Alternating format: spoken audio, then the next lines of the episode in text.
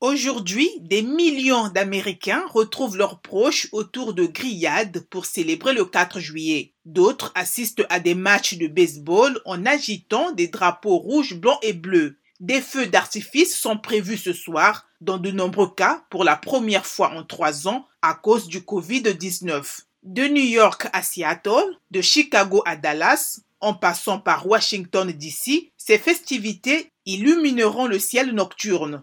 Certains nouveaux habitants prêteront serment de citoyenneté, se qualifiant ainsi pour voter pour la première fois lors des prochaines élections de mi-mandat. La fête nationale américaine a lieu cette année à un moment où les États-Unis sont bouleversés par les audiences sur l'insurrection du 6 janvier. Le pays est également submergé par les décisions de la Haute Cour sur l'avortement et les armes à feu. Toutefois, pour beaucoup, comme le rappelle la presse américaine, le 4 juillet, c'est aussi l'occasion de mettre de côté les divergences politiques et de célébrer l'unité en réfléchissant à la révolution qui a donné naissance à la démocratie la plus ancienne de l'histoire. Cette démocratie, née le 4 juillet 1976, quand les délégués des 13 colonies adoptaient officiellement la déclaration d'indépendance et mettaient fin à la domination britannique.